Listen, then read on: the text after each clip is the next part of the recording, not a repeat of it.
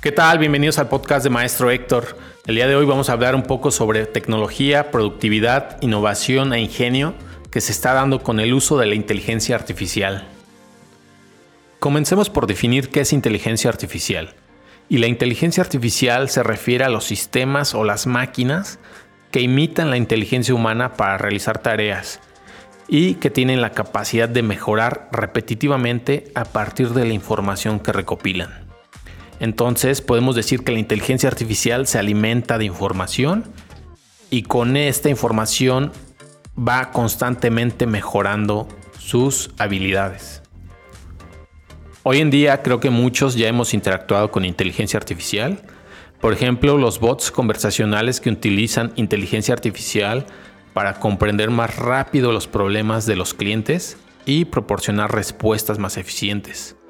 Tal vez por ahí has interactuado con alguno de estos bots que sí utilizan inteligencia artificial y te han respondido alguna cuestión comercial. También existen los asistentes inteligentes que utilizan la inteligencia artificial para analizar información crítica proveniente de grandes conjuntos de datos, precisamente para mejorar la programación.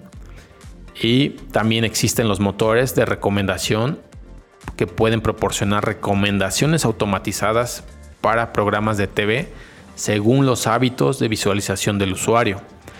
Creo que esto también ya hemos interactuado las personas que han estado reproduciendo Spotify, eh, Netflix.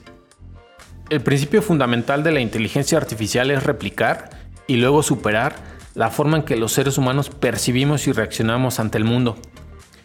Por esto se está convirtiendo rápidamente en el cimiento principal de la innovación y eso lo convierte también en un activo comercial muy valioso.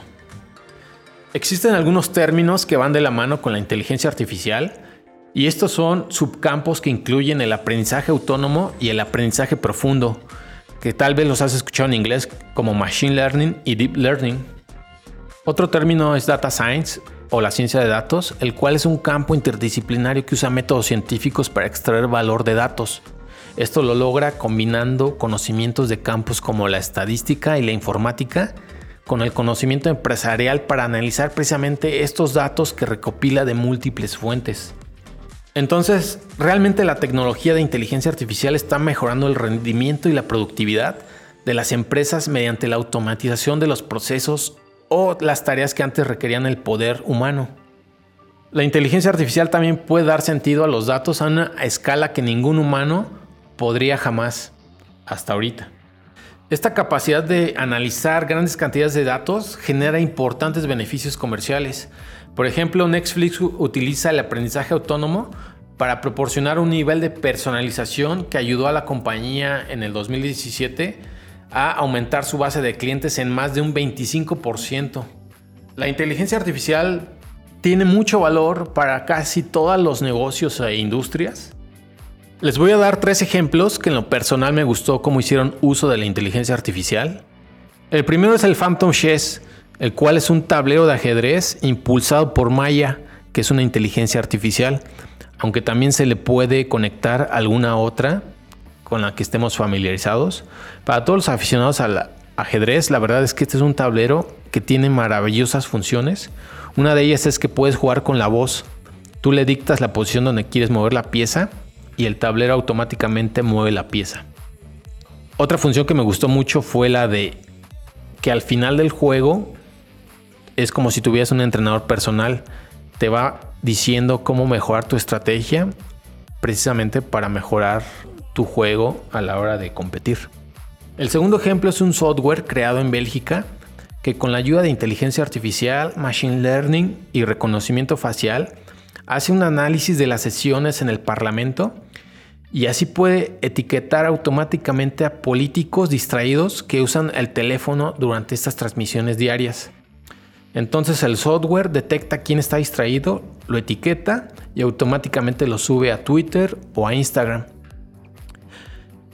Si no hay sesión en vivo, también puede estar haciendo análisis en videos pasados que ya estén directamente en la plataforma de YouTube.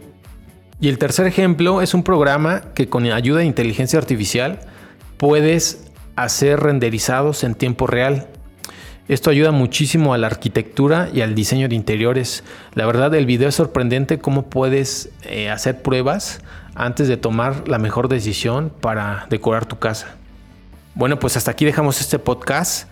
Seguimos aprendiendo sobre este tema y esperemos más adelante hablar sobre algunas otras aplicaciones que se están haciendo con este tipo de tecnologías.